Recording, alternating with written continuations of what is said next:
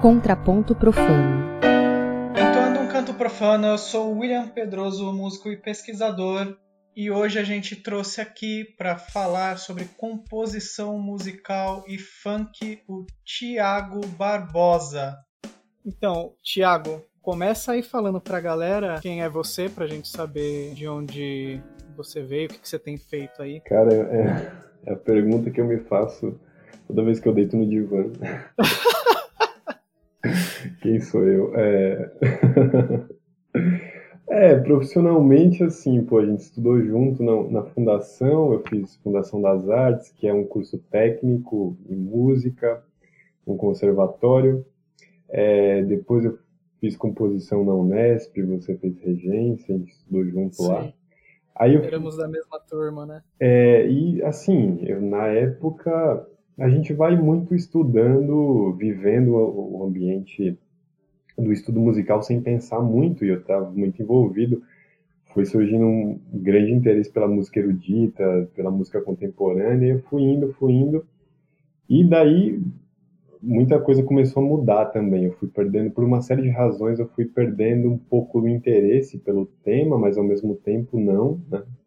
O interesse, eu diria, em, em, em analisar, em levar isso adiante, em ser professor de composição, eu fui perdendo interesse nisso.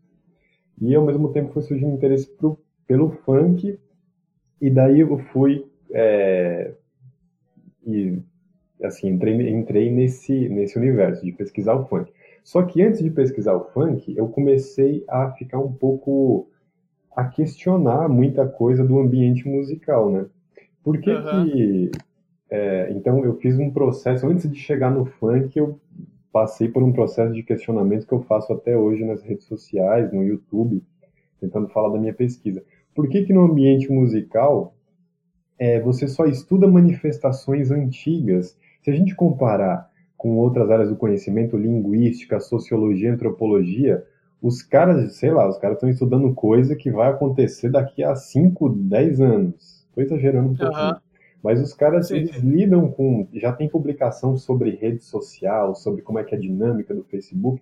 E a gente estuda muita coisa do século XIX, né? ou, é. quando muito, século XX, que já passou faz tempo.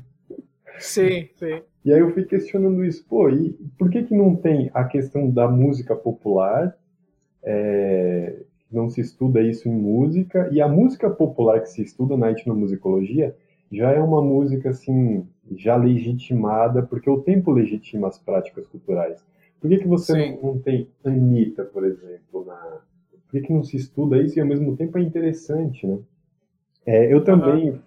fui indo por esse lado, porque no, durante o tempo que eu estava estudando música erudita, cara, eu fiquei um bom tempo alheio da realidade, assim, completamente. Eu não ouvia o que acontecia no mundo, e daí na hora que eu parei para ouvir, eu falei, olha, isso aqui não é coisa, não é coisa besta. E mesmo o pessoal de, de composição contemporânea fica sempre dialogando com, com coisa, mesmo que a produção seja de agora, a galera fica dialogando com, com umas referências de 200, 300, 400 anos às vezes, né? Num, dificilmente assim com, com os pares mesmo, com os colegas, né? É, não, é, tem, tem muita coisa que, que assim, é uma área antiga, é como se a gente estudasse, fazendo uma comparação assim, bem exagerada, mas é como se a gente estudasse filologia do latim. Uhum. É, é, o que é, o que é, eu acho legal de você e de uns colegas que, que estudaram com a gente, que a, até fizeram a, trabalho de monografia, e, e agora está começando a ter na nossa área algumas pessoas que estão começando a olhar isso, estão interessadas. Você tá, tá bem na frente, eu acho, isso, né? Nisso. É, mas é pe pegar esses objetos muito frescos mesmo e que na nossa área a gente é, é, é o que você estava falando, a gente espera a coisa cristalizar muito, né? Então, por exemplo, é, hoje a gente estuda samba e tem monografia e tem tese sobre grandes sambistas e tal, é, mas demorou muito para essas coisas serem estudadas, né? E terem tem um interesse da academia em cima dessas coisas, levar a sério e tal. E daí o que eu acho foda, assim, na, do que você coloca em artigos e tal, e que você coloca a cara na, em rede social para bater, é justamente você pegar esses objetos muito frescos de gente que tá, tá produzindo, fazendo a coisa e tá, tá viva, né? E discutir com, com essas pessoas também, né? E, e ver como que são os processos que estão rolando agora, né? Sim, sim, exatamente. Eu acho que é muito louco. E engraçado, acho que eu poderia falar muitas coisas. Você foi falando, muita coisa foi surgindo. Mas é engraçado que eu, eu me lembro de uma briga que tinha na, na, na, faculdade, na Unesp, que era uma faculdade predominantemente de música erudita. Aí tinha uma galera que fazia música popular e falava: pô, por que, que não tem música popular aqui? Mas essa é. galera da música popular que ficava defendendo a música popular, eles também viviam fora do tempo, porque a música popular que eles defendiam, que eles queriam fazer na universidade, era jazz, bossa sim, nova. Sim. Pô, a gente Leva tá no uma... século Leva a Big Band pra faculdade, pô. É. Eu tive essa formação, né? Eu, a gente estudou também junto na Fundação das Artes, eu tive essa formação, mas eu, eu, eu, eu achava um pouco estranho uns colegas assim, de, pô, por que, que não traz uma Big Band? Mas, pô, que, quem, quem é que vai ensinar. Primeiro, quem é que vai ensinar jazz pra essa galera? Porque teria que ter um professor que dialoga com isso. A gente não tava na Unicamp, na Unicamp tem, né? É, uhum. Tem uma área só disso, né? Tem departamento só disso. E daí não, não era o nosso caso. E, e ainda é justamente isso, porque pô, nunca, nunca tá querendo falar das coisas que estão acontecendo realmente. E jazz, bossa nova, na verdade, é um, é um. Bossa nova nem tanto, né? Mas jazz é um repertório que tá longe da gente, né? Na verdade. A gente Sim. traz de muito longe, né, cara? Você fica. É meio que ficar desembicando pipa, sabe? Bagulho tá super longe e você fica tentando tentando é, trazer a parada e ter um controle é difícil. É, exatamente. Então eu, eu também comecei a despertar e a questionar isso. Pô, por que, que não tem coisas novas? E daí eu fui nesse sentido. Inclusive eu, eu saí um pouco do departamento da música e o mestrado foi feito no departamento de arte com o Pelópidas, que ele é cineasta. E daí, ah.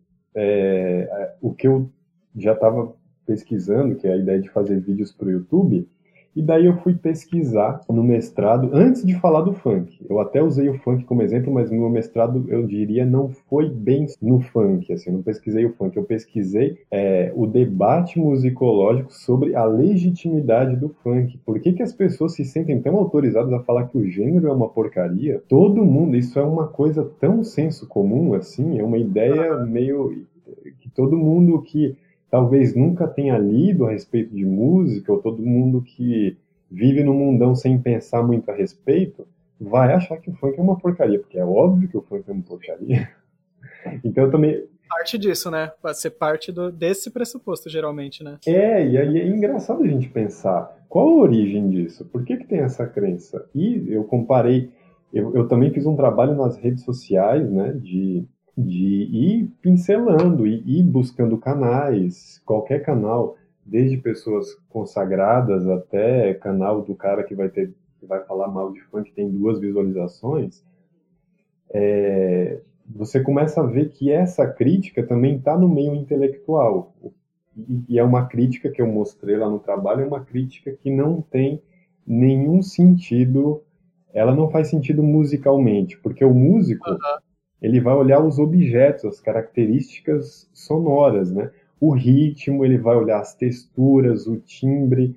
É... E aí, quando você fala isso é uma porcaria, tudo bem. Você pode dizer que é uma porcaria porque você acha, ok, mas olha o tanto de fenômeno interessante que está acontecendo no funk, ou que está acontecendo Sim. em qualquer manifestação pop que vende, que ao mesmo tempo faz parte da nossa vida tem bastante gente que olha pelo lado de, de, da visão sociológica do funk, da visão no campo político, que fala da parte poética, e daí é, é engraçado assim que vinham surgindo alguns trabalhos, né?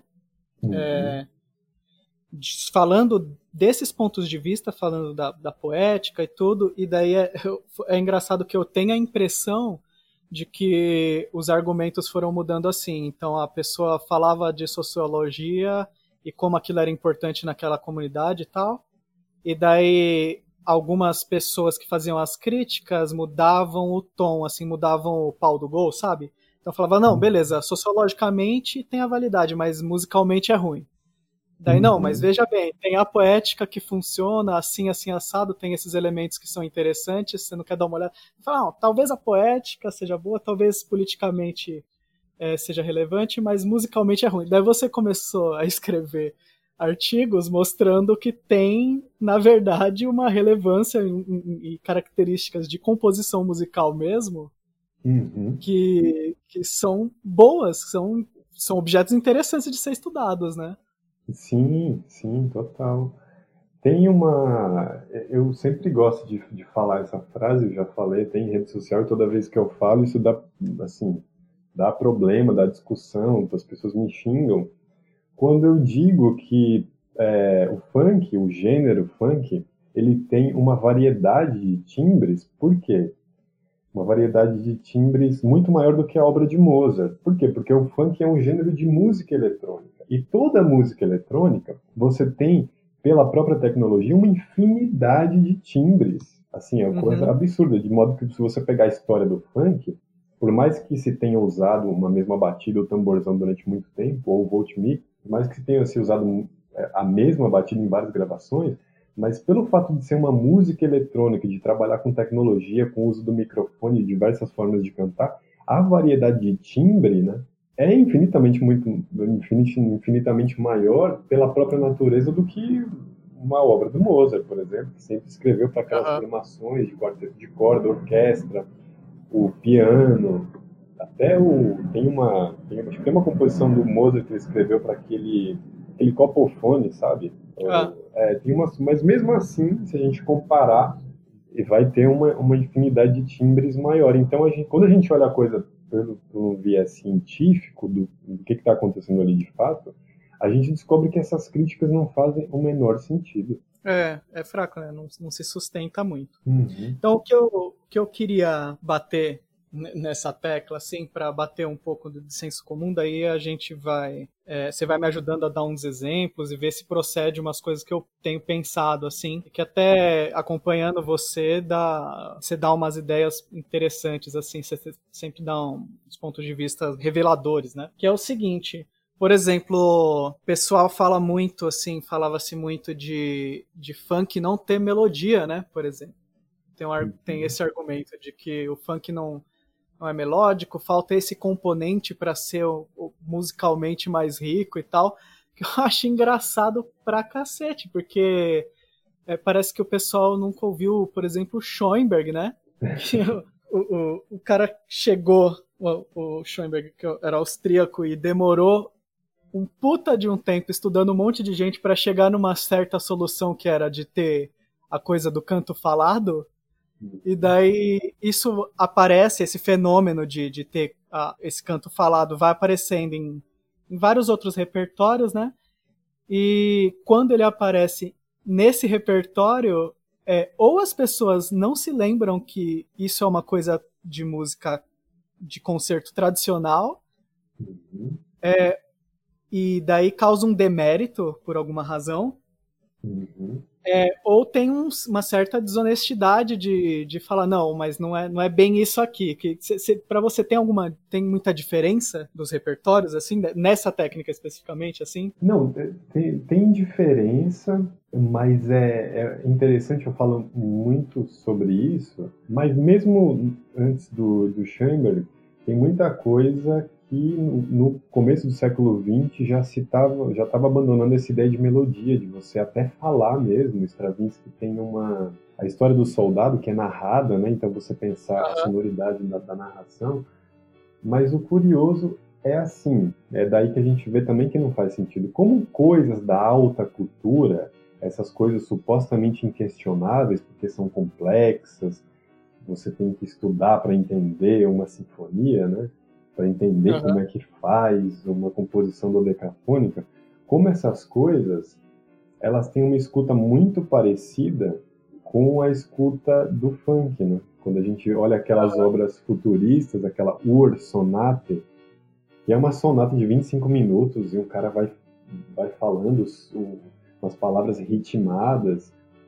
É, quer dizer, tanto a música contemporânea quanto o funk em uma certa medida, eles questionam um pouco essa ideia do que é musical. Né? Tem que ter melodia, harmonia e ritmo. Hum. É engraçado. Eu não sei como essa definição do século XVIII, XIX foi parar na boca do senso comum. Assim. É engraçado, porque as pessoas também não leem sobre música, não se tem muito essa cultura de educação musical.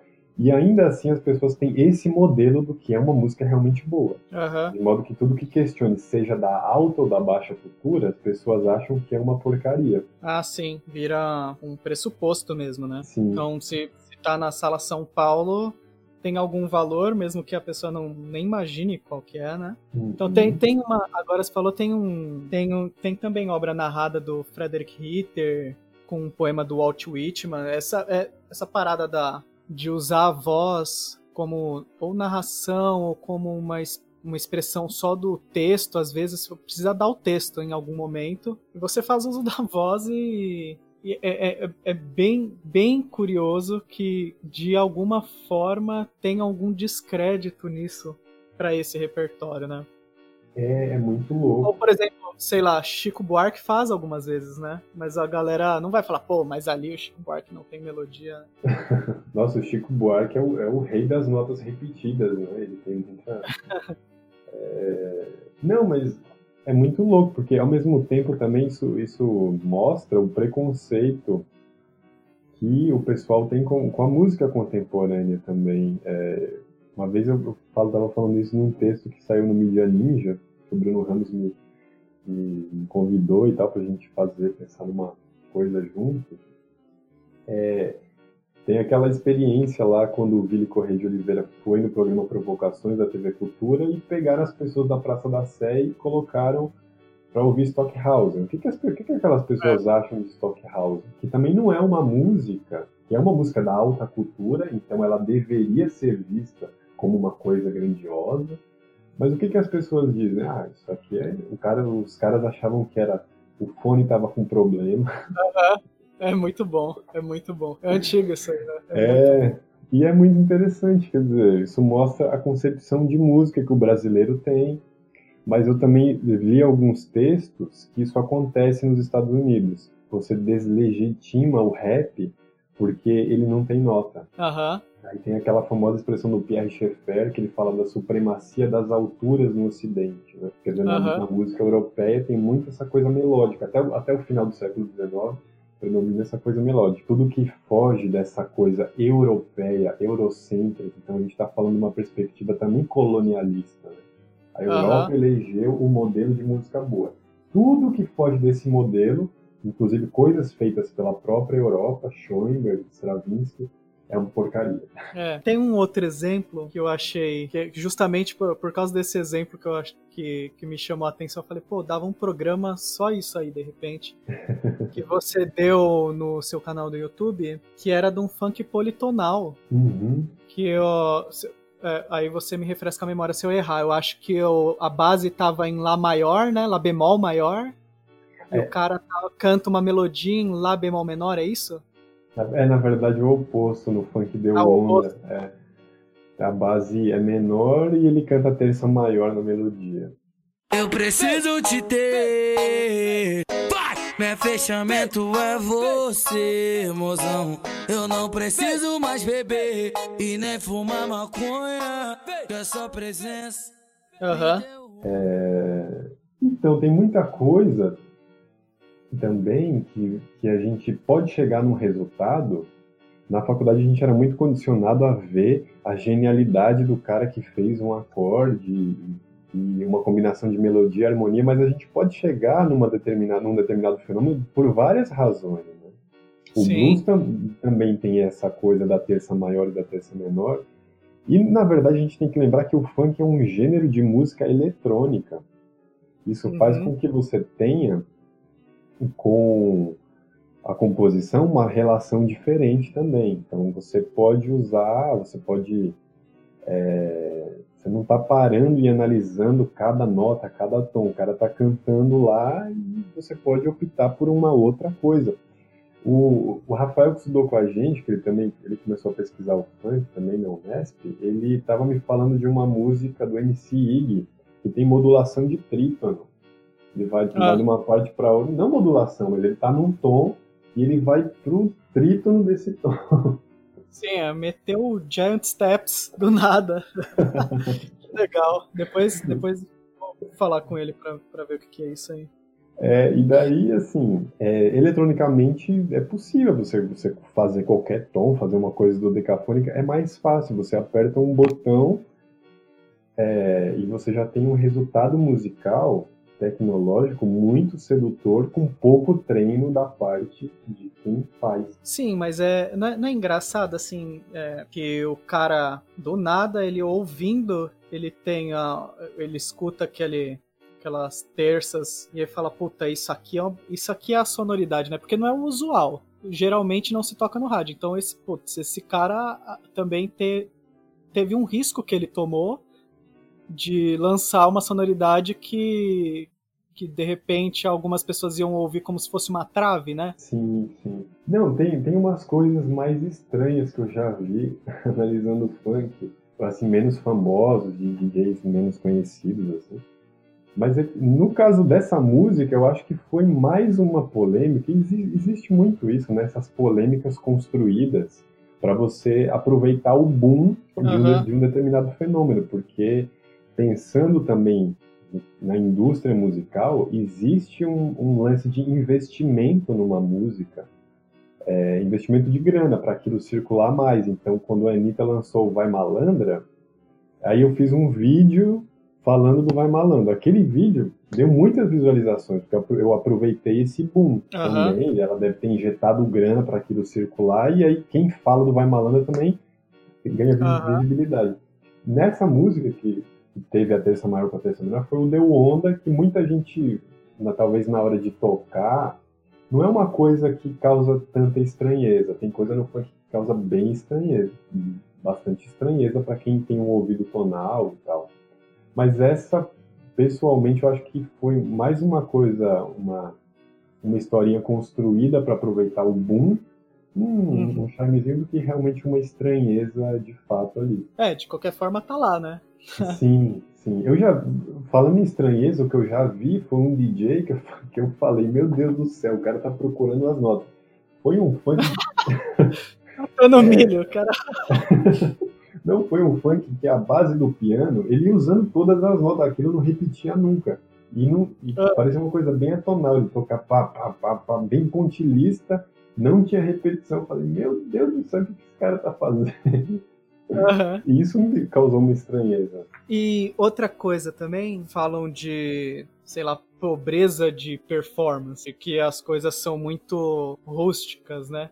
Uhum. É, ou sem, sem alma, sei lá. Sem... Aí é, é, difícil porque começa uma adjetivação que eu, eu já não entendo no todos os contextos, né? Aquela coisa do, da música ser uma parada muito apaixonada, assim, tem uma galera que perde a linha, né? Uhum. Você tem que colocar o seu coração todo na composição metal.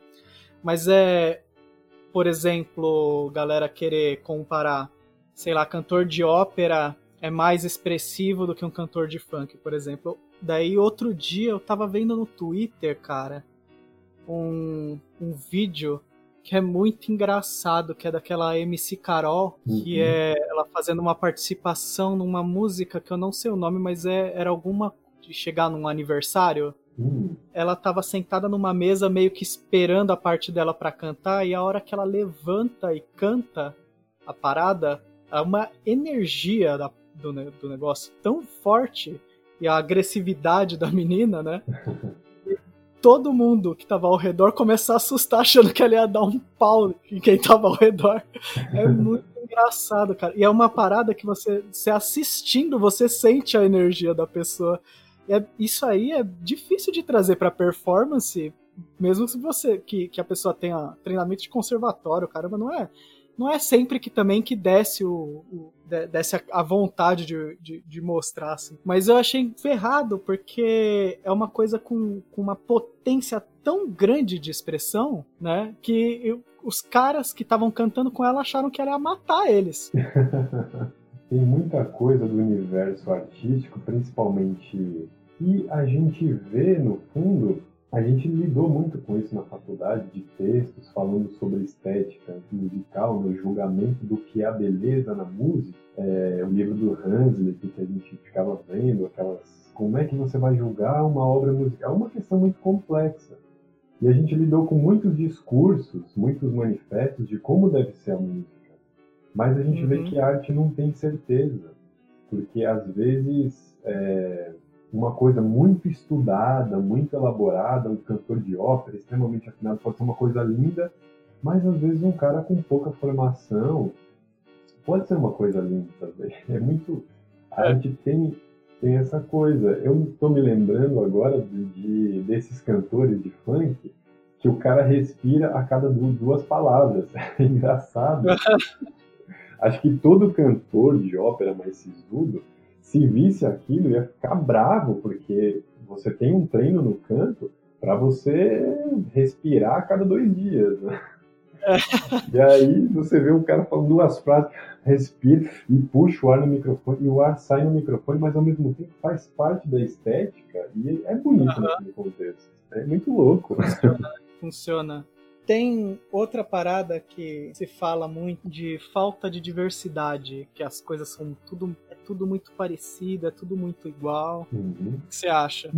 É, eu acho que o funk, como todo, todo, todo gênero de música popular, ele tem todo gênero realmente que é uma como o Vili Corrêa falava nessa expressão, nessa expressão o Vili Corrêa é um professor da USP de música, foi compositor, é compositor, né? É, ele falava da música como linguagem viva. Toda música que é uma linguagem viva, e o funk é, ele tem seus padrões, suas convenções. Só que dentro de, de, desses padrões, o samba, o rock, você tem infinitas variações que eu acho que não, não perde a criatividade. O fato do funk estar sempre em quatro tempos, uma batida em quatro tempos, não faz com que ele seja menor, porque de um funk para outro você tem infinitas variações. Uma outra coisa que eu vivi, que eu fiquei espantado e que me fez ter uma ressignificar o que é a percepção musical, a gente que fez faculdade de música, conservatório, a gente tem aquela ideia de que percepção é o cara tocar no piano e você já escrever, ou alguém cantar e você já escrever. Uhum. E daí, fazendo pesquisa de campo, estando com os MCs, na hora que eles se reúnem e fazem uma roda de funk, aí o cara vai cantar. Aí o outro já pergunta: você vai cantar consciente ou putaria? Porque uhum. dependendo da base, dependendo da base, do que ele for cantar, é um tipo de base. E os caras reconhecem o subgênero do funk, se é consciente, se é proibidão, se é funk melody, só pela base. Já sabe o que vai rolar já. É, tem, tem a só, predição do. É, só pela base o cara já fala, ah, isso aqui é proibidão, isso aqui é consciente, isso aqui é putaria. Sim. Então, é muito louco.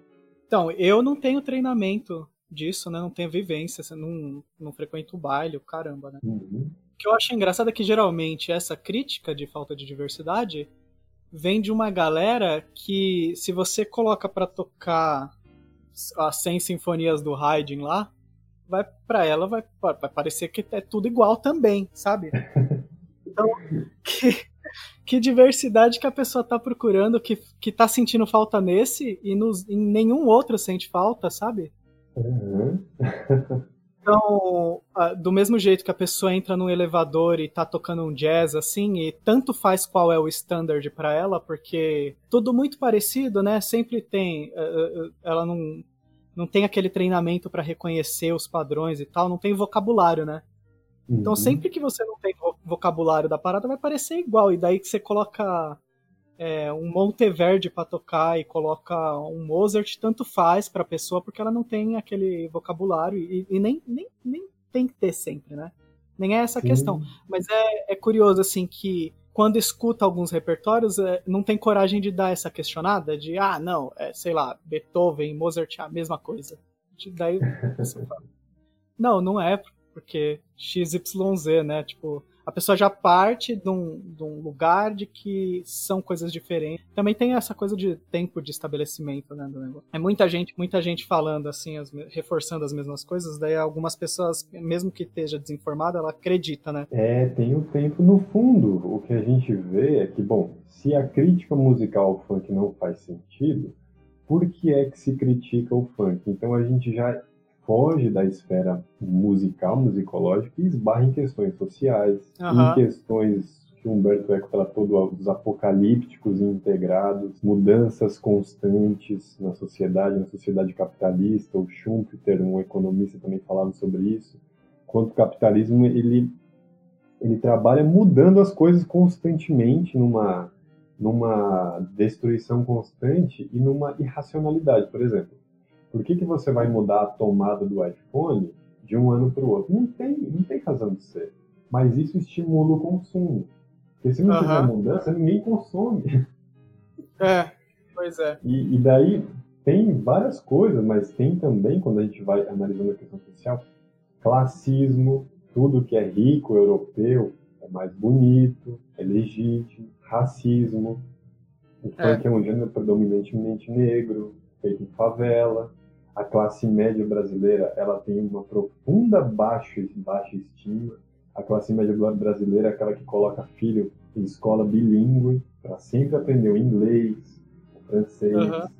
É, é, então, tem uma série de coisas aí, é, porque musicalmente o, o que a gente está falando não faz sentido essas, essas críticas é, ao funk. Sim. E também porque é, muitas vezes a gente foca não em pensar como cidadãos, né?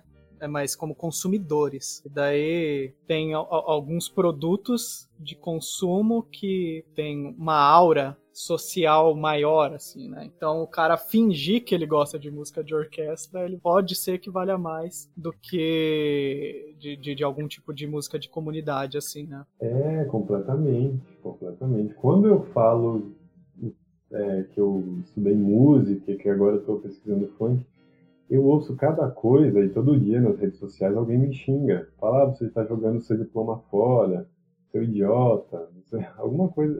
Você desperdiçou sua bolsa, o que você tá fazendo? É, ou você fumou muita maconha na faculdade. É sempre alguma coisa muito. Você fala, meu Deus, por que que isso mexe tanto? Tem uma galera querendo te ensinar com, com- como ser compositor, falando, amigo, você não sabe o que é composição musical? Você fala, pô, você tá de sacanagem, né? É o que mais tem, não só querer, querer ensinar a composição, mas querer me ensinar a escrever artigo, querer me corrigir, falar que eu tô errado, falar que... É engraçado, né? Quando... Sim. Acho que, assim, quando eu pesquisava música, música contemporânea, eu também não, não me atrevia nas redes sociais. Mas eu, eu publiquei um vídeo lá uma vez, que eu estava analisando o Allenberg, e não acontecia nada. Ninguém via Uhum. também. E quando via, era um like. Agora, falando de funk, tem muita visibilidade. E eu aproveito isso também, eu gosto de, de falar para todo mundo. E, ao mesmo tempo, uma raiva, aquilo desperta uma raiva. Você questionar que o funk é uma porcaria, você falar da legitimidade musical daquilo, é um dogma que se você... Eu já recebi até ameaça, falar, ah, se eu te encontrar, eu te pego na porrada. E, Ué, a- até o cara ver sua altura, né, Thiago? cara, mas eu sou ruim de briga, todas as vezes que eu briguei, que eu, briguei, eu apanhei na minha vida. Ah, mas é engraçado isso, cara. O- não, você apanhar, né? Desculpa.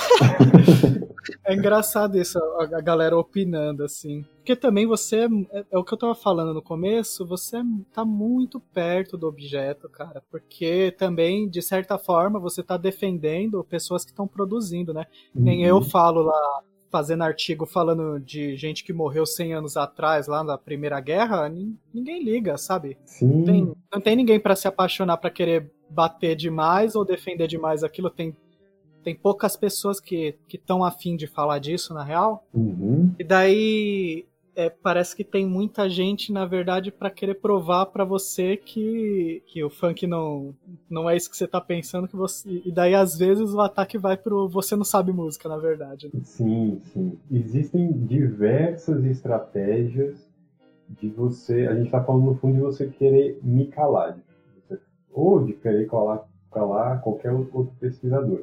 Existe- existem estratégias baixas e existem estratégias bem sofisticadas que eu tenho, que eu tenho me deparado. Por exemplo, quando alguém vem e fala para mim: ah, você não é preto, então você não pode, você não pode falar pelos pretos, você não pode falar pelos, pelos funkeiros, isso é errado. Ah. Então existem também algumas estratégias usando, usando de maneira deturpada aquele conceito de lugar de fala Sim. na tentativa de, de, de calar. Eu acho que, que, é, que enquanto a gente não tem fronteiras na universidade, e na, na real, eu acho engraçado a pessoa falar isso para mim como se eu fosse um rico europeu, assim, porque a minha realidade uhum. é muito próxima da galera que faz o funk. Quando eu estava assistindo uma entrevista com o menor da VG, eu me identifiquei com o que ele estava falando. Nossa, minha história. Tipo, eu só não virei uhum. MC, mas, mas é, a história social, a história é muito parecida. Então, quer dizer, mas voltando ao assunto, existem diversas estratégias que as pessoas lançam mão para querer te calar, para querer falar que você está errado. Uhum. Quando você toca numa ferida ali. E é engraçado que recentemente eu, eu, vi isso de uma pessoa, um cara falou assim, ah, é, você não pode falar pelos funkeiros. E é engraçado que ele, que ele estudou também na Unesp, ele é um cara que se considera preto. A, só me deu vontade, bom, se eu não posso falar, por que, que você não falou então, já que você tem autoridade para falar? É, é. Então, eu, fiquei, eu só senti naquele momento uma coisa do tipo, olha, você está querendo me calar, eu estou a favor dos funkeiros, eu não estou advogando, advogando, eu deixo na minha pesquisa o máximo possível eles falarem, eu quero dar a visão deles do funk, mas existe de fato muitas estratégias para calar os pesquisadores. Sim, sim, é complicado. É, então, mas também quando começarem a aparecer é, pessoas que consigam lidar com o objeto e, e, dialogar com você, você vai acolher essas pessoas também, né, mano? Sim, sim. É. A coisa já vai estar tá em construção e tal. É, eu, eu, não consigo ver qual que é a, a, qual que seria a vantagem de, de não fazer a pesquisa. Não, não consigo entender assim. É, eu também não. É, o que você estava falando, a parada de a estratégia de silêncio, né? Então o cara é. vai torna a parada tão blindada para ninguém. Não, eu acho até que essa estratégia, no começo dela, quando a gente fez, sei lá, Foucault, esses caras que começaram a tratar dessas questões, ela, ela é, é, bem legítima de você sempre tem nas universidades um europeu, e quanto mais uhum. a gente volta para o passado, mais era um negócio escroto, mais quem fazia faculdade era só gente que tinha grana, então você sempre tem os caras falando por alguém, pelos, pelos oprimidos, pelos subalternizados. E só que uh, então isso tem uma certa razão de você questionar, porra, sim, mas agora hoje em dia no Brasil, que já é um país muito miscigenado, e que cada vez as pessoas têm acesso, é, também é preciso dosar, né? É que o argumento ele parte de um lugar legítimo, né? Mas é justamente é, por isso que é, ele é perigoso. Né? É. Ele é legítimo ele, a pessoa que está dando, falando isso, ela sabe que tem a legitimidade daquilo, né? Complexo, né? O objetivo é complicado de é, deixar e, bater. E eu também já encontrei críticas do tipo, ah, não, você está querendo ser o bonzinho, o salvador, o Jesus Cristo, porque você Sim. quer... Meu Deus do céu, não posso nem pesquisar um objeto que já vem um Sim. monte de coisa. Sim, o cara não, não deixa, ninguém é. deixa. É que nem eu, direto me perguntam, né? Mas é a pessoa perguntar assim, não, mas qual que é a sua coisa de obsessão com esse negócio de guerra? Pô, não é obsessão. Não tem... Como assim obsessão, mano? É só um, é um objeto, um negócio que eu me, inter... me interessei, por, foi por, a... por acaso, assim. Não é um negócio que eu sou obcecado. Faço outras coisas também, mas é um dos objetos de estudo, né, da... Uhum. Eu tenho. Então, não, também não, dificuldade de enxergar. Tipo, você sabe falar de outras coisas também, né? Você tá falando disso, mas é também esse desse jeito que você trata a parada, é, é não tem muita gente que, que tem como, que tem é, tem como criar as pontes, os diálogos que você, tem criado, né? Ah, tem outra coisa. Você tava falando do, do, da coisa do funk consciente e funk de putaria? Uhum. Daí a galera que fala, bate muito nessa parte da sexualização no funk, de uma forma como se fosse extremamente negativa e vexatória, que é, descredibilizasse a, a parte musical toda por causa disso. É, parece que o pessoal nunca, nunca viu uma ópera, né, na vida, porque você pega vários roteiros de ópera, vários, vários textos de música profana é, de, de madrigal e tal. e tem uma pá de referência sexual. E daí, às vezes, o cara tem treinamento de, de música de concerto, né? E o cara canta uns Monteverdi, uns Monteverdi que é umas putaria do caramba, né? Não, não tem palavrão, mas é que tá tudo no, no texto ali. Então, cada vez que, que o cara fala que vai morrer, é, tem, tem a ver com orgasmo e tal, e, e pa, parece que as pessoas não se dão conta disso, né? E, uhum. sei lá, todas de Fígaro lá é o pô, é o patrão querendo comer a empregada lá, né, mano? A, a, a peça inteira. E, e, e, as pessoas veem isso de uma forma higienizada, né? Sem, é, sem tirar crédito da, do que do que do valor que tem o Mozart ali e tal. Sim. E no funk não é isso, né? No funk o pessoal bate nesse lado, né, da questão. Ah, sim, tem, tem. Tem um lado, tem muita coisa, eu acho, no funk. Tem o fato também, bom, primeiro que existe uma, uma certa elite que gosta de quando as mensagens são ditas de maneira oculta, através de metáforas, uma metáfora uhum. que você nem entende, mas o cara tá falando de putaria, mas enfim. Sim. É, então tem esse gosto, porque acha, se costuma achar aquilo mais elaborado, porque aquilo você faz um caminho, um percurso, não é tão direto. O funk vai muito direto ao ponto. Uhum. É, tem o fato também de que o funk tem umas letras bem escrotas, assim, e a gente está vivendo numa época da ascensão das ideias feministas, então tem feminista também que se opõe muito ao funk, mas eu, eu gosto muito das, das, das perspectivas que eu conheci das meninas do funk que eu conheci, né? Curiosamente, é engraçado, porque o funk canta muito escrotice, mas vivendo o funk, cara, eu só conheci mina feminista, que me ensinou muita coisa. É, uhum. É, então eu acho que existe uma diferença. Claro também que eu tive os meus privilégios, né? De legal, galera consciente, ativista de movimento e tal. Mas eu sei que tem os caras doidos e as minas doidas também.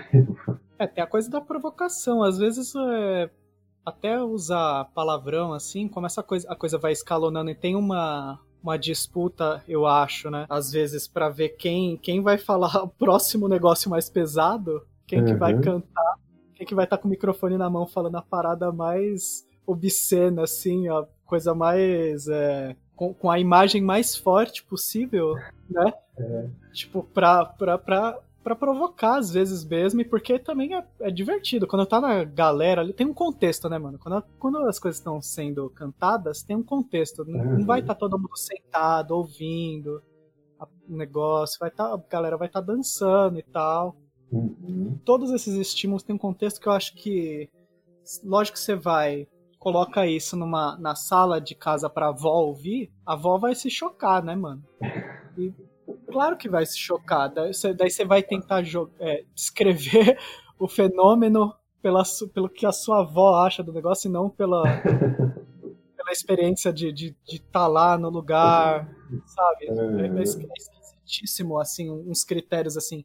É, é o, essa parada de mover o pau do gol mesmo. É, não, eu acho que a arte trabalha com essas questões, a polêmica e o tabu dentro do, do universo artístico tem uma importância, esse choque, você usa aquilo como um recurso na composição mesmo de, de... E é engraçado isso, né? Porque letra de funk não é aquela letra Sabe aquelas brincadeiras do tipo das pessoas que cantam errado, tipo, ouvindo ouvindo de biquíni sem parar? Uhum. Eles estão ouvindo BB King sem parar. E ouvindo... sim, sim.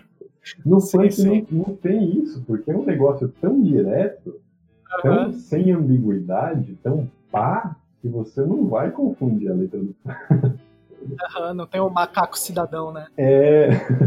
Que é um clássico dessas cantadas erradas. E também não tem essa brincadeira de falar a putaria através de cacofonia, né? Também nem... não tem tem, por exemplo, a coisa de, sei lá, forró falando de passar o talco no salão. Uhum. E várias cacofonias assim e coisas para dar uma confundida e, e, ganhar dubiedade. Não tem, é, na, é totalmente na cara, é extremamente honesta a parada, né? Sim. E também depende muito de, de, de quem fala também, porque é muito louco. Eu me lembro de uma música que o Falcão lançou cinco anos atrás, quatro, quatro anos, E ele fazia uma piada. Ele falava uma coisa bem crua, bem funkeira, o Falcão do Brega. Ele falava que que ele estava ouvindo aquela música do Bob Dylan, Like a Rolling Stone, e ele engravidou ah. uma menina porque ele ouviu Lasca Rolling Tonha. Ah, tá. E aí, quer dizer, ele tá. E aí isso é uma coisa bem fã, mas é dito pelo Falcão, um cara já consagrado, Sim. do Brega. Aquilo fica engraçado agora, talvez. Hum, é um acidente de fonética, vira, né? Daí é... não é. Seria acidente de fonética, né?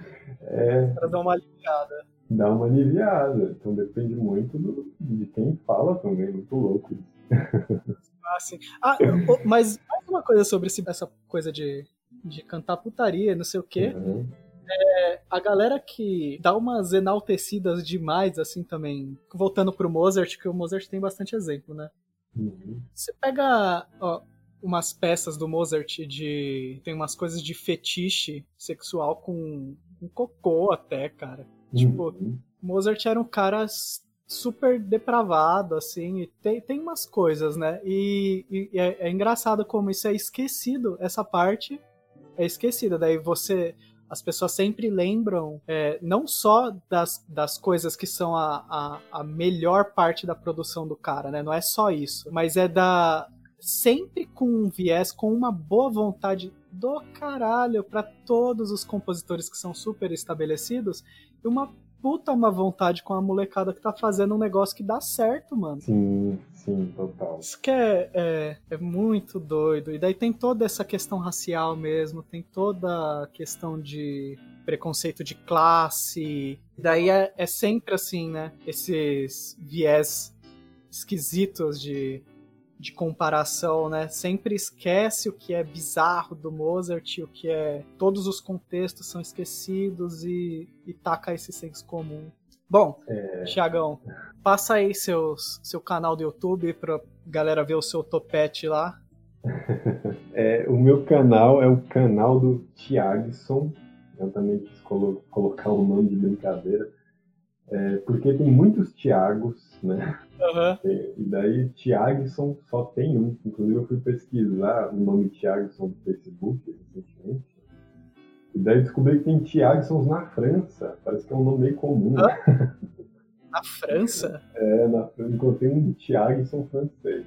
Era Tiagson, T-H-I-A-G-S-O, canal do Tiagson. Aí tem no meu Instagram também tá com esse nome, YouTube também, e o Facebook, e acho que tô no Twitter também, como MC Tiagson. É isso aí. E daí você sempre faz umas coisas bem legais, bem gráficas assim, bem didáticas, né, para mostrar o processo de divulgação assim do, das coisas que você escreve academicamente, né? Ah, eu tenho muito essa preocupação de falar para eu uso isso como régua na minha vida. Se eu falar uma coisa que todo mundo entende e às vezes é complicado você fazer isso com uma discussão mais acadêmica. Se eu falo uma coisa que todo mundo entende, eu acho que é uma régua para mim, eu fico satisfeito. Se eu começar a ficar cheio das 9 horas, eu fico bem feliz depois. Então eu preciso falar para todo mundo. Ah, mano, eu queria agradecer demais, eu nem falei isso, parece que eu sou meio mas eu queria agradecer demais o convite.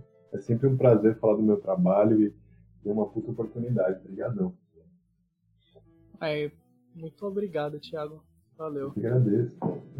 Então é isso, pessoal. No post desse podcast tem todas as coisas que a gente foi citando ao longo dele. Tem todos os links organizadinhos, vale dar uma conferidinha. Vocês podem me seguir também lá pelo Instagram, pelo arroba contrapontoprofano. Podem mandar e-mail no contrapontoprofano.gmail.com com dúvida, com sugestão e etc. E até semana que vem. Chegamos aqui a mais uma barra dupla.